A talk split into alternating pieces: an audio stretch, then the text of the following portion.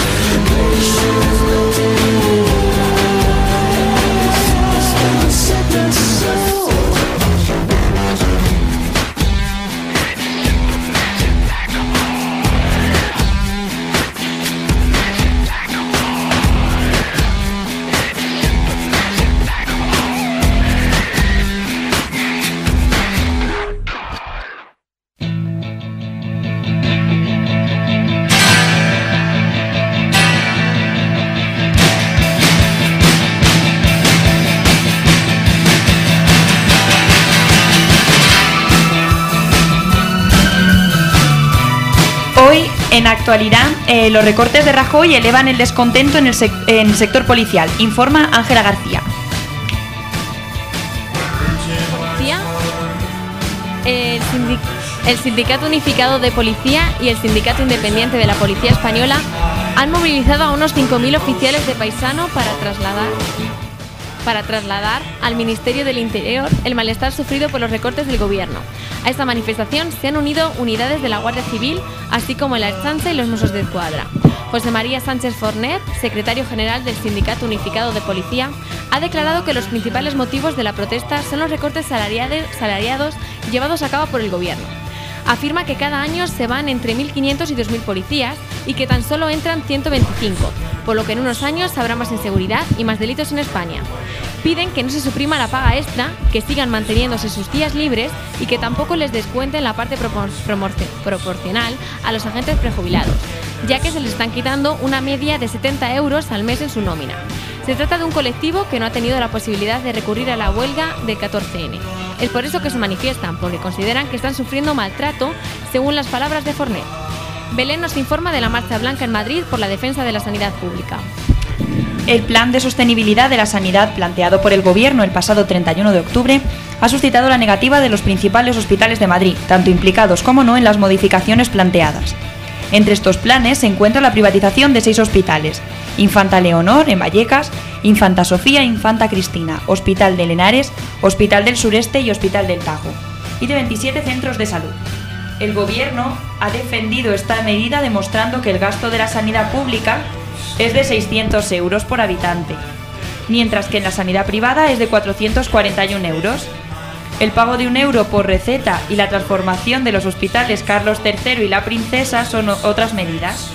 Por ello, todo personal sanitario, bajo el lema La sanidad pública no se vende, se defiende, partieron el domingo desde diferentes hospitales para unirse a la plaza de, Cibeles y de allí manifestarse eh, juntos hasta la Puerta del Sol, donde se leyó un manifiesto en defensa de la sanidad pública. Los manifestantes iban ataviados con camisetas de colores azul, verde y rojos, en función de si era personal sanitario o no, batas blancas y bocinas. El personal del sindicato de enfermería, o el portavoz del sindicato de enfermería, José Manuel Freire, destacó la elevada participación y señaló que el cambio en el modelo sanitario modifica lo que con tanto esfuerzo se había conseguido. Sin embargo, no todos los trabajadores han acudido a la marcha pues en cuanto se supo de las medidas realizadas tuvieron lugar los primeros encierros como señal de protesta, y muchos de estos trabajadores encerrados no han querido salir para evitar que los hospitales ocupados sean desalojados con más facilidad. Se han convocado también otras manifestaciones para el 26 y 27 de noviembre y 4 y 5 de diciembre para demostrar al Gobierno que están en contra de las medidas planteadas y que no es algo puntual. Ponen en libertad al estudiante granadino detenido en la huelga del pasado 14N. Nos lo cuenta Laura. Alorán Martínez, estudiante de la Universidad de Granada, ha sido hoy puesto en libertad después de permanecer seis días en, la cárcel, en cárcel preventiva, desde la huelga general del pasado 14 de noviembre. Numerosos colectivos, partidos y sindicatos han, pedido la libertad sin cargos de este estudiante que el día de la huelga fue detenido supuestamente por agredir a un agente de policía durante un piquete informativo. El abogado de Alborán señala que es difícil que pudiera patear a un agente, ya que el acusado tiene una prótesis en la rodilla derecha. Los participantes en el piquete, por su parte, coinciden en que la actuación policial fue injustificada y desproporcionada. Numerosos estudiantes, profesores de la universidad y diversos colectivos han mostrado estos días su apoyo exigiendo su liberación inmediata. Hasta, día de hoy, claro, que ha sido por fin liberado. Eh, ahora Alborán está a la espera del juicio que se celebrará el día 26 de este mes. Los extranjeros que compren pisos a partir de 160.000 euros obtendrán el permiso de residencia. Ana. Se vende piso, 150 metros cuadrados, primera línea de playa, equipamiento de lujo, plaza de garaje y permiso de residencia incluidos. El secretario de Estado de Comercio, Jaime García Legat, anunció ayer que el Gobierno estudia cambiar la ley para otorgar el permiso de residencia a los extranjeros que adquieran una vivienda en España por importe superior a 160.000 euros. El Gobierno admitió con esto que es incapaz de distanciarse del ladrillo. Además, se ha dado cuenta de que posee un producto sin competencia, la ciudadanía. Si esta medida prospera, se pondrán en venta permisos de residencia al módico precio de 160.000 euros, coste que según García Lega sería un nivel equilibrado para que no se dé una demanda masiva. Esta idea creada por la FAES, asociación presidida por Aznar, está diseñada según el gobierno para el mercado chino y ruso. La oportunidad que la amnistía fiscal para el dinero negro y los permisos de residencia por la compra de inmuebles de lujo son para las mafias, seguro que no les ha pasado ni por la cabeza. La gran pregunta es qué modelo de país tiene el gobierno en mente, aunque se puede suponer conociendo algunas de sus medidas. Amnistía fiscal para el dinero negro, promocionar la inversión exterior en España, abaratar el despido y los salarios, recortar en I+D y en educación superior, facilitarle la vida a Eurovegas y ahora vender el permiso de residencia. La apuesta estratégica no parece estar en las energías renovables, ni en la ciencia, ni en las nuevas tecnologías. El modelo económico de futuro está claro. De mayor quiero ser paraíso fiscal. ¿Qué os parece estas medidas? ¿A quién creéis que van a beneficiar? Es que yo no sé, a ver, no sé realmente a quién pueden beneficiar o no, pero las medidas que está llevando el gobierno no lo entiendo. Si quieres darle el permiso de residencia a un inmigrante, dáselo, no porque tenga que pagar no sé cuántos millones de euros. ¿Qué pasa? Que porque tenga que pagar no sé cuántos millones de euros, sí puede ser español y si no los puede pagar, no puede ser español.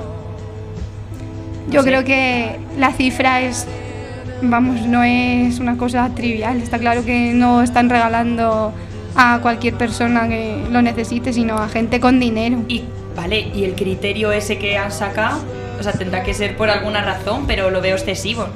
Es mi opinión, no sé. ¿Vosotros qué pensáis? Eliseo, ¿tú qué piensas? Que no. ¿No? No sé, esta medida lo único que va a hacer es apoyar una, el mismo turismo europeo que, que habría apoyando todas las ciudades de turismo. De turismo.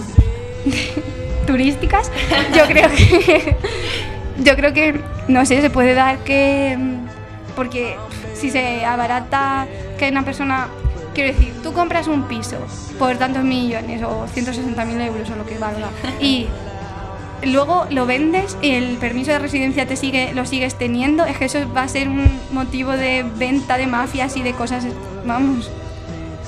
No sé, supongo que tendrán que arreglar un poco esas medidas o exponerlas bien en un decreto o algo, porque si no, no van a tener sentido, porque va a haber un montón de preguntas así en plan, como has dicho tú, y a ver qué es lo que, lo que hace el gobierno ante eso. Muy sé. no sé.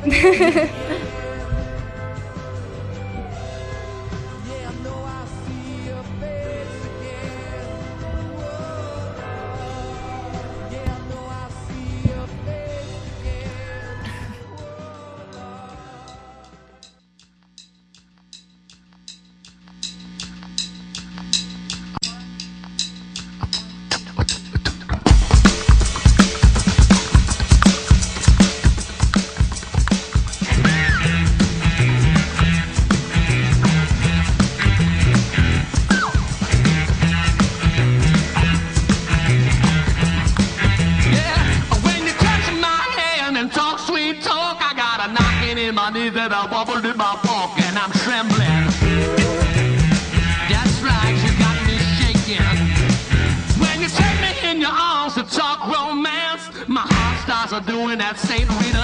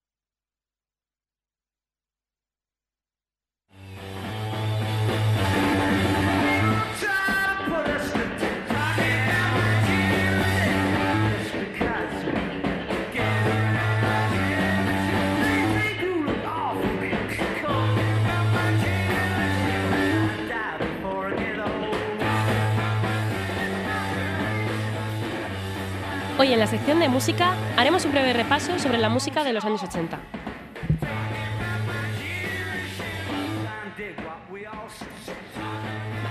Web Me Up eh, es una canción del dúo pop WAP que fue lanzada en 1984. Fue escrita y producida por George Mitchell.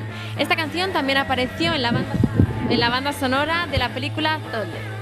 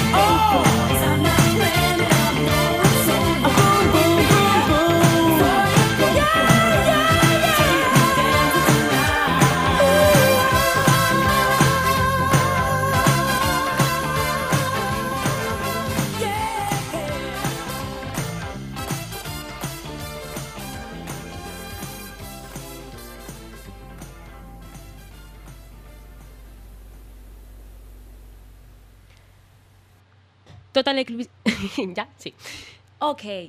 Total Eclipse of the Heart, escrita por Gene Steinman e interpretada por Bonnie Tyler, fue uno de los grandes éxitos de 1983 con meltas multimillonarias a nivel internacional. Hoy en día esta poderosa balada sigue emocionando a millones de personas, en gran parte por la característica voz rasgada de su intérprete, Bonnie Tyler, que fue nominada al Grammy como mejor vocalista femenina de pop en Estados Unidos.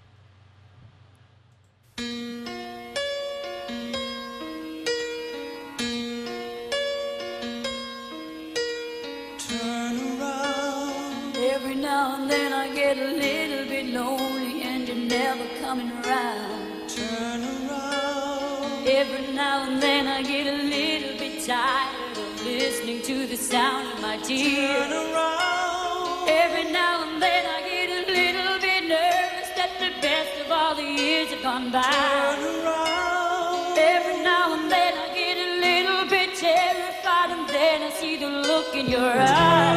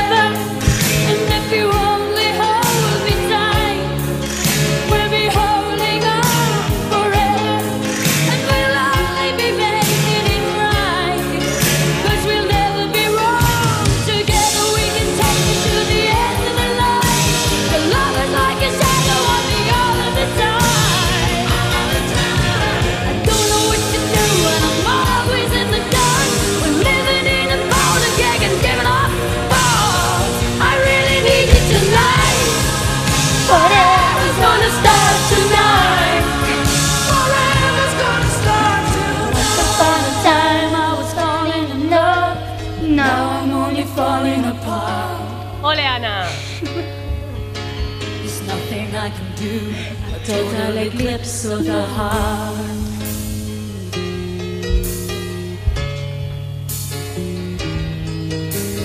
Once upon a time there was light in my life, but now there's only love in the dark. Nothing I can say. A total eclipse of the heart.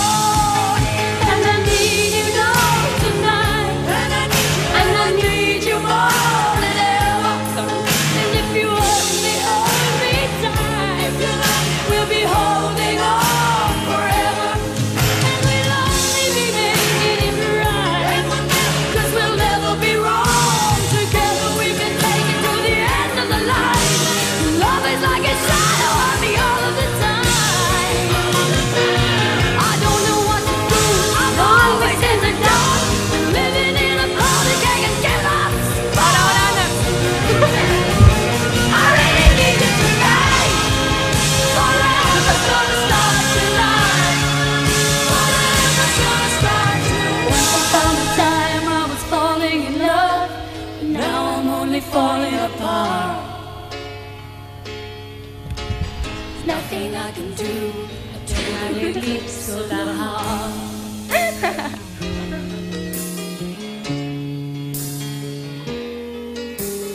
Once upon a time there was light in my life. Now there's only love in the dark. Nothing I can say, a total eclipse of.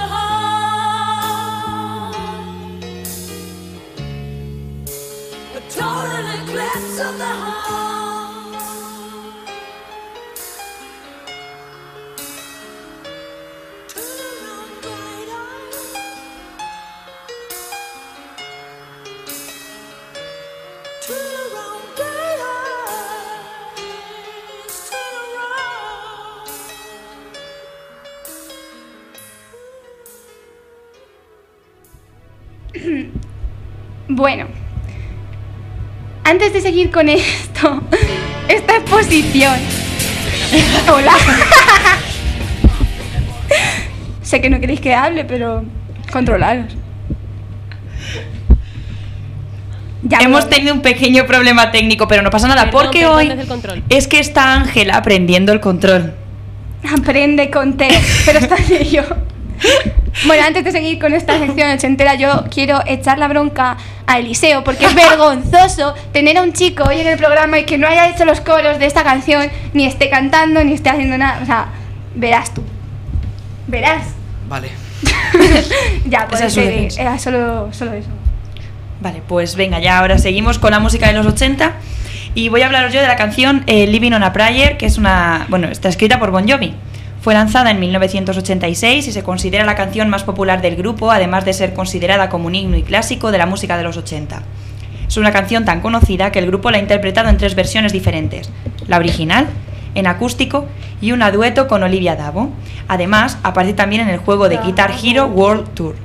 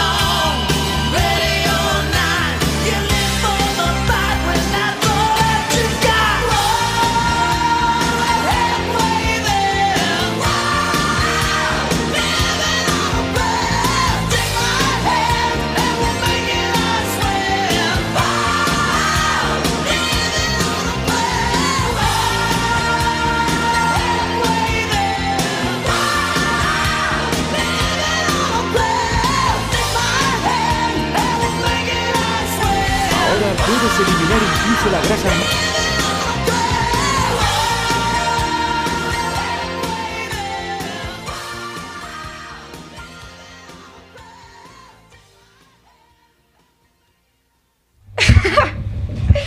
En 1984, Hombres G grababa su primer LP autotitulado.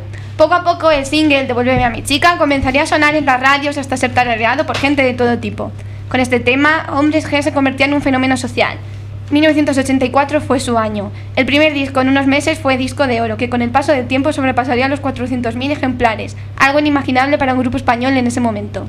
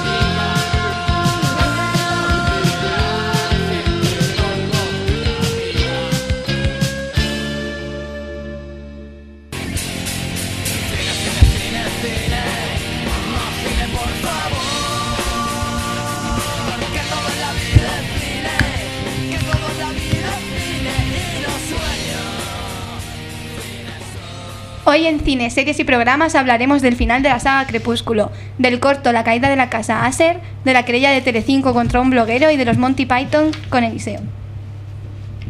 La saga Crepúsculo llega a su fin en la gran pantalla, para unos por suerte, para otros por desgracia. Amanecer parte 2 ha sido la encargada de cerrar la historia de amor de Bella y Edward, y con ello terminan también los libros escritos por Stephanie Meyer, que sirvieron de base para estas historias que han provocado numerosos éxitos en taquilla. Tras ser padres de la pequeña Renesmee, los protagonistas se enfrentan a la amenaza de los Volturi, que creen que el bebé nacido de un vampiro y una humana no debe, ser- no debe seguir vivo. La tragedia vuelve a esta nueva película, y es que parece que no se ha despegado de ninguna de ellas. Ayudados por Jacob, el hombre lobo que ha enamorado casi más que el vampiro Edward, la familia Cullen busca aliados en todas partes del mundo para enfrentarse al ejército de los Volturi y ganar, una vez más, la batalla contra esta gran fuerza vampírica. La película se estrenó en, España el viernes y ya ha conseguido superar el récord que consiguió el film Lo Imposible. Ha recaudado 9 millones de euros.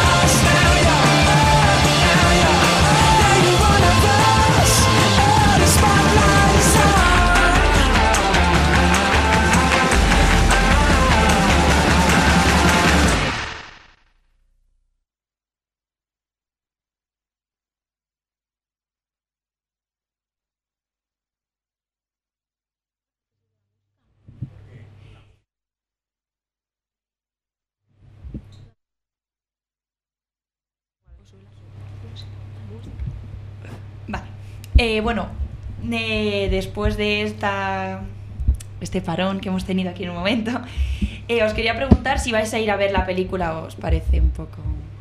No. Eh, No, ni, ese- ni del palo. Pero venga, ¿por qué?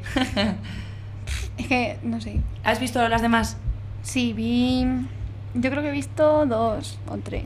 Y es que cada cual peor. Bueno, no sé. Me parecen muy malas como, peli- como películas. Ya no me voy a centrar en todas tonterías. Como película en sí, no entiendo. Yo es que lo veo ¿Por qué les demasiado amor. Es muy ñoña, Mucho es muy amor. ñoña. Y a mí tanto amor no me gusta. Yo me tengo que Está decir bien. desde aquí una confesión. Me leí el primer libro de Crepúsculo. pa- sí, el que- de Crepúsculo, la parte 1. y casi me da una sobredosis de azúcar porque es que daba mucho asco, de verdad. Yo no sé cómo. Creo que al final no llegué, pero. Son demasiado ñoñas, no sé. A mí no me parece. Yo los libros sí que me los he leído y me gustaron, claro, más que la película porque las películas son... El momento en el que una chica que nunca cara de nunca cambia de cara. quería Sí, sí, decir. es que tiene Una cara de cara de lástima. Se cae de una moto, le salvan y lo único que se le ocurre decir es, eres hermoso. ¿Qué le pasa por la cabeza? ¿Qué está Oh, pasando? Con la misma cara. Que tiene la misma cara cuando es feliz, que cuando es triste, Eh, sí, sí. que cuando está sufriendo, que cuando le dicen se ha muerto tu gato. O sea, es lo mismo, lo mismo. Lo mismo para todo. Es un poco. Lo más, y me inquieta también mucho. Cómo una persona que es mormona, que es la escritora, ha podido escribir eso. O sea, un vampiro que se lía con una chica que al mismo tiempo se Que está van al liando con un hombre No. que van al instituto, pero en el futuro luego tienen, se tienen que casar porque claro, si no, no pueden acostarse. Bueno, luego no tiene nada que ver que se la vaya a, a comer ni nada, simplemente es que la religión, luego tienen un hijo, no sé cómo, si los vampiros mm, muchos fluidos no tienen, entonces el, el hombre lobo del que estaba enamorado se enamora del bebé, del bebé, ya, o sea, muerte. No, y encima es que no entiendo por qué le gusta tanto a Que sería como gente. pederastia Hola, zoofílica, un ¿no? bebé, ya, no voy a decir nada más. Pederastia zoofílica, necrofilia. Es que tiene todo. Necrofilia, Luego- zoofilia, pederastia. Que sí, Sao es muy fuerte, pero no. Sí, para mí esta película es más fuerte que, que Sao, sí. Eliseo, ¿has visto alguna película de Crepúsculo? Todas. ¿De La verdad? última no, también. No, no, no, no he visto ninguna. Sí, no creo que lo haga. Bueno, Bueno, pues el cine español se cuela en la short lead de los Oscar. Raúl García, madrileño de nacimiento y residente en Los Ángeles desde hace años, ha entrado en el short lead de los Oscar con el corto La caída de la casa User. El director, que ya fue candidato a los premios de Hollywood como productor asociado de La Dama y la Muerte y que tiene un Goya al mejor largometraje de animación de 2010 con El lince perdido, ha encontrado la oportunidad de llegar a lo más alto en el mundo del cine con La caída de la casa User, una coproducción totalmente internacional que le ha permitido reencontrarse con el escritor, poeta, crítico y periodista romántico estadounidense Edward Allan Poe. El film recrea la historia de un joven muy apuesto que se presenta en la sombría mansión de los User para pedir la mano de su amada Madeleine. El problema surge cuando Roderick User, el hermano de ella, se opone a la boda argumentando que Madeleine eh, padece una extraña enfermedad que pronto le provocará la muerte. Esta misma noche comenzarán a suceder hechos horrorosos en la misteriosa y siniestra casa. Aún es pronto para hacernos ilusiones, pero la preselección, la preselección de la caída de la casa User en el short lead de los Oscar es una excelente noticia, especialmente porque esta ha sido una de las ediciones eh, de mayor participación, cerca de 60. Por ello, entrar en el selecto grupo de los 10, del que saldrán los nominados, ha tenido tan buena acogida en la industria cinematográfica española. Es evidente que el 2010 es uno de los años del cine español, primero con las aventuras de Tadeo Jones, después con Lo Imposible y ahora con el corto de Raúl García, La caída de la casa User.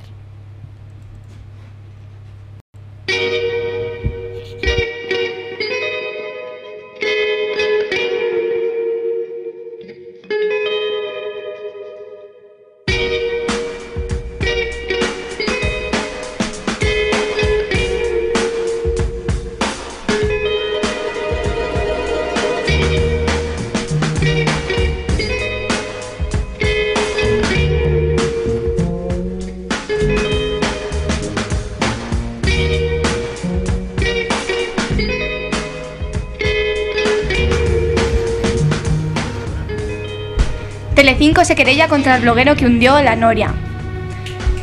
El bloguero Pablo Herreros, que impulsó una campaña a finales del año pasado para que los patrocinadores retirasen su publicidad de la Noria, ha recogido hoy en los juzgados una querella de Telecinco. De este modo, Mediaset, propiedad de Silvio Berlusconi, uno de los hombres más ricos de Italia, ha logrado sentar en el banquillo a Herreros, autor de un blog por iniciar esta denuncia colectiva en redes sociales. El detonante de la campaña lanzada en el blog Comunicación se llama el juego fue la entrevista en el espacio La Noria a la madre del Cuco, condenado por encubrimiento en el crimen de Marta del Castillo. Pagar a un criminal o a un familiar suyo por hablar en la tele del delito me parece una monstruosidad, escrito Herreros en su blog. A raíz de esta entrevista escribió el post, estas son las marcas que patrocinaron a la madre de un criminal. El llamamiento fue claro. Te propongo que, colaboraremos que colaboremos para presionar a las marcas que dan su apoyo a estos contenidos. Muchas lo hacen involuntariamente, pues contratan paquetes de anuncios en una franja o cadena sin especificar que salgan en tal o cual programa. Pero no por ello dejan de ser responsables, pues también pueden decidir que sus anuncios no se emitan en un programa concreto. La campaña cumplió su objetivo. Con el paso de los días, muchas empresas como Nestlé, Campofrío, Bayer, Panrico o el Corte Inglés retiraron su publicidad de la Noria. A raíz de la acción realizada por el bloguero y los internautas que le secundaron, las marcas que se anunciaban en la Noria retiraron su publicidad y se comprometieron a no volver a anunciarse en ningún espacio en el que se pague a delincuentes o familiares. Se cerró el programa de la Noria. Las acciones de Telecinco bajaron un 25% en bolsa. Telecinco suavizó la parrilla y blanqueó los contenidos, así como la publicidad emitida. Desapareció el cheque en blanco de las marcas a las cadenas en su compra de publicidad. El corazón dejó de tener su espacio en el prime time de los sábados. Y la petición al gobierno de que se regule el pago a delincuentes por hablar de sus delitos en televisión se debatió en el Congreso y en el Senado.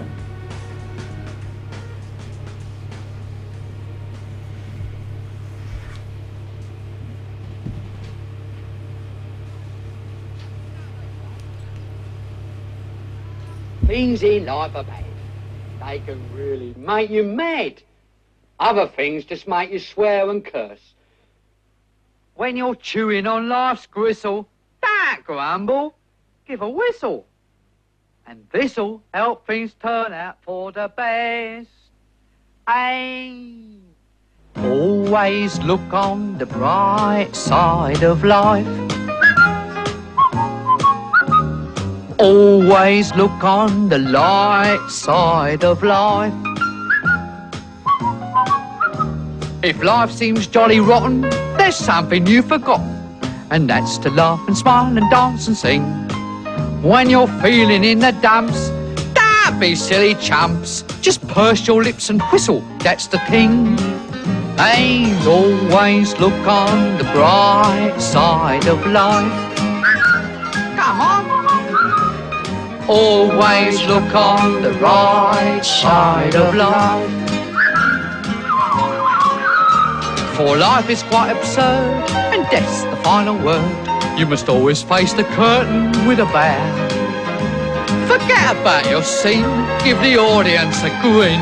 Enjoy it, it's your last chance anyhow. So always look on the bright side of death.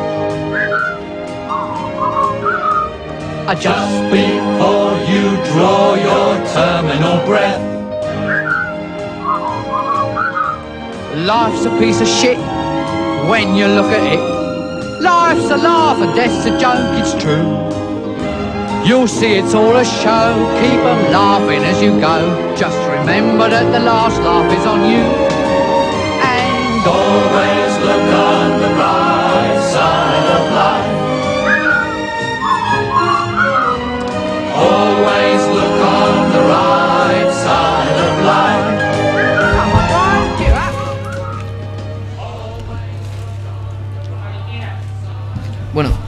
Monty Python fueron un grupo humorístico inglés de la década de los 60-70 que con un humor surrealista, en ocasiones con carga político-social, tomaron fama a nivel internacional y aún hoy muchos humoristas siguen reconociendo su influencia en su trabajo.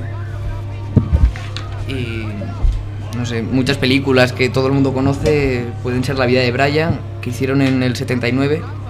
Eh, antes hicieron Los Caballeros de la Mesa Cuadrada en el 75, que es conocida, pero no. La fama que tuvo La vida de Brian fue impresionante. De hecho, uno de los Beatles, eh, George Harrison, eh, financió prácticamente toda la película y a cambio le concedieron una, un cameo en la película que fue en una escena multitudinaria y bromeaban con el bromeaban con el, el presupuesto que había puesto como el- la entrada de cine más cara de la historia y luego ya eh, la última película que hicieron todos juntos fue El sentido de la vida en el 81 después ya en el 89 falleció uno de los componentes eh, Graham Chapman y no sé, aún hoy siguen haciendo trabajos, pero más por su cuenta cada uno. Eh, Terry Gilliam ha hecho muchas películas como director, que era el animador de toda la serie. Y una de las, muy, de las más conocidas ha sido Miedo y Asco en Las Vegas. La conoceréis todo el mundo. Sí, ese es el de mm, la última película que hizo Hell Ledger. No, esa es el imaginero del Doctor Parnassus. Ya, no, esa película no digo el director. Vale, sí. Eh, que hicieron el- la chapuza esa con Sí, con varios. Johnny Depp y alguno más. Y luego. Bueno, ahora ponemos una, una escena de una de sus películas, de la vida de Brian, que habla de lo que hicieron los romanos en. ¡No hay chantaje! Nos han desangrado los muy cabrones. Nos han quitado todo lo que teníamos. Y no solo a nosotros, sino a nuestros padres y a los padres de nuestros padres. Y a los padres de los padres de nuestros padres. Sí. Y a los padres de los padres de los padres de nuestros padres. Vale, Stan, no desarrolles más el tema. Y a cambio los romanos, ¿qué nos han dado? El acueducto. ¿Qué? El acueducto. Ah, sí, sí, eso sí nos lo han dado, eso es cierto, sí. Y el alcantarillado. Ah, sí, el alcantarillado. ¿Te acuerdas cómo olía antes la ciudad? Sí, de acuerdo. Reconozco que el acueducto y el alcantarillado nos los han dado los romanos. Y las carreteras. Evidentemente las carreteras. Eso tenía que mencionarlo, hombre. Pero aparte del alcantarillado, el acueducto y las carreteras... La irrigación, la sanidad, la enseñanza. Sí, sí, de acuerdo, de acuerdo. Y el vino. Ah, claro, por supuesto. Sí, eso sí que lo vamos a echar de menos si se van los romanos, Reg. Los baños públicos. Y ahora se puede salir de noche sin peligro, Reg. Sí, saben cómo imponer la ley del orden. La verdad es que son los únicos que han sabido imponerla. bueno, pero aparte del alcantarillado, la sanidad, la enseñanza, el vino, el orden público, la irrigación, las carreteras y los baños públicos, ¿qué han hecho los romanos por nosotros? Nos han dado la paz. ¿La paz? Que te folle un pez. Bueno, el- hemos oído el diálogo de la vida de Brian, donde el Frente Judaico Popular eh, discutía sobre lo que los romanos habían hecho a... Eh, bueno, la película en sí, que es la que más notoriedad tuvo en, en su carrera, habla en clave de humor de la vida de Jesucristo, eh, aunque se llame Brian y en alguna escena eh, ellos mismos dijeran que no, que Jesucristo estaba representado por lo que no era Jesucristo, eh, tuvo muchas críticas, eh, la vetaron en Estados Unidos, tuvieron muchos problemas para... eh, ¿Cómo se dice? Para distribuirla. para distribuir la película y emitirla. Y tuvieron algunos diálogos muy graciosos en, ya en Inglaterra de por qué esa película no era para tanto y, y por qué merecía ser emitida. ¿no? Desde luego en clave de humor se puede hablar de todo, así lo pensaban ellos. Y ahora Bueno, en Estados Unidos está claro que hay Está- temas que no se pueden tocar. son un poco más serios. Que ahora vamos a oír un diálogo del Frente Judaico Popular en... Bueno, ahora lo vais a ver.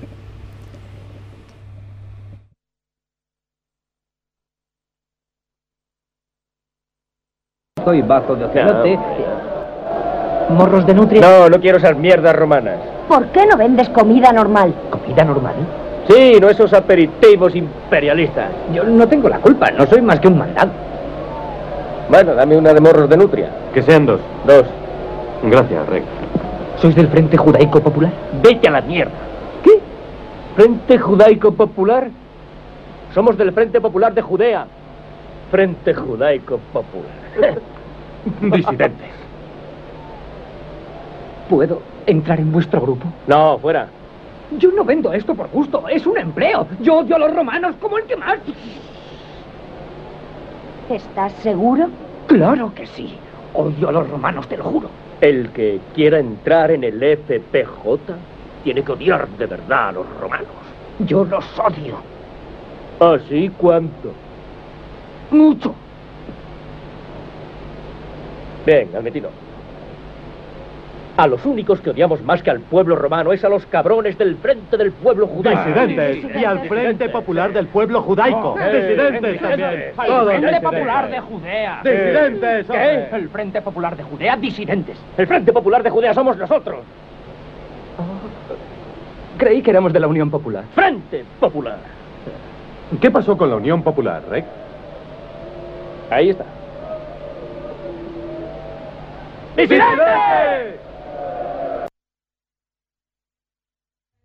Bueno, hemos oído el diálogo que os decía. Tienen así mejores en la película. Eh, y ya como para acabar, hablar un poco de la influencia que ha tenido no solo en el mundo del humor, sino en todo el mundo friki, nerd. eh, se puede ver una escena de Los Simpsons en el que conocen a los frikis y hablan de los hombres que decía ni ni ni. Bueno, eso, eso es. Explícanoslo porque no sé de Eh, qué estás hablando. Los frikis que conocía Homer en la universidad. Sí. Vale, cuando hacían. Gilis. Vale. Es, cuando hacían los caballeros que dicen ni ni ni, era por una escena de los caballeros de la mesa cuadrada. Si queréis buscarlo, lo tenéis por, por YouTube, la escena y tal. Y ya para terminar, decir que la influencia ha sido tan notoria que han dado nombre tanto a un lenguaje de, programa- de programación, que era el Monty, luego fue, creo que fue precursor de otros lenguajes como Linux, o no lo conozco muy bien, y la palabra spam eh, viene directamente de uno de sus sketches, que ahora si se puede lo buscamos o no sé, que el- la palabra spam era, eran unas latas de comida precocinada muy famosas en los Estados Unidos y que los Monty Python le hicieron un sketch de en tono de humor, como todo, eh, repitiendo hasta la saciedad la palabra hasta que se hacía cansina. Y de ahí tomaron la palabra los crackers, hackers de la época para nombrar a toda esa publicidad masiva que tenemos ahora tan en boga. Y básicamente eso, que merece la pena muchísimo. Muchas gracias, Eliseo. Vale. Luego nos dices qué peli tenemos que ver. Eh, Aparte de la vida de Brian, que creo que la hemos visto todos. Los Caballeros de la Mesa Cuadrada. Bueno, no he hablado de una película que hicieron, era un recopilatorio de sketch, pero trasladados al cine. Y es, en español se armó la gorda, y en inglés era Now with Something Complete Different, que era una muletilla para pasar de un sketch a otro en la serie. Y ya está, ya termino. bueno, muchas gracias, Eliseo, por tu colaboración. Vale. Vuelve cuando quieras, ¿eh? Sabes que aquí las puertas de de Radio Color y de Torre del Albal, para ti, siempre abiertas. Gracias. Bueno, te- terminamos el programa de hoy con una poesía de- del poeta Manolo Chinato, que está incluida en, en el disco de Estrechinato y tú en la canción Rojitas las orejas.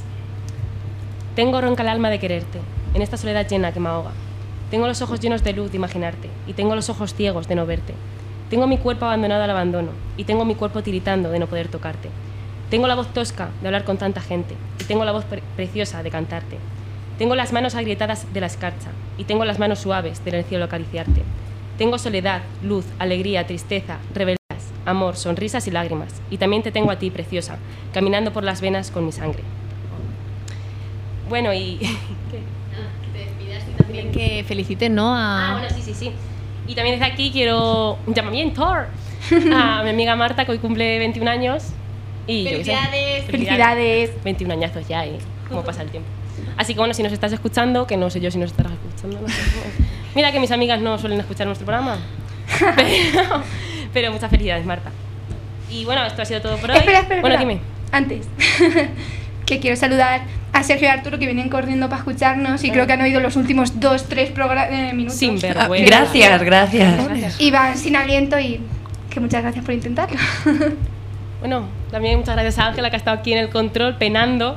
Bueno, que eso, que mi voz no estaba muy presente en el programa, pero vamos, que he estado aquí a tope y que se me ha pasado volando, o sea, el programa volando y que el control está muy bien. Así que Belén, la semana que viene te esperamos por aquí. La semana que viene me toca a mí, sí. Sí, sí, a ver si es verdad, queda ¿De grabado y dicho. Bueno, esto ha sido todo por hoy y nos vemos el próximo martes a la misma hora, como siempre. Un beso. Adiós.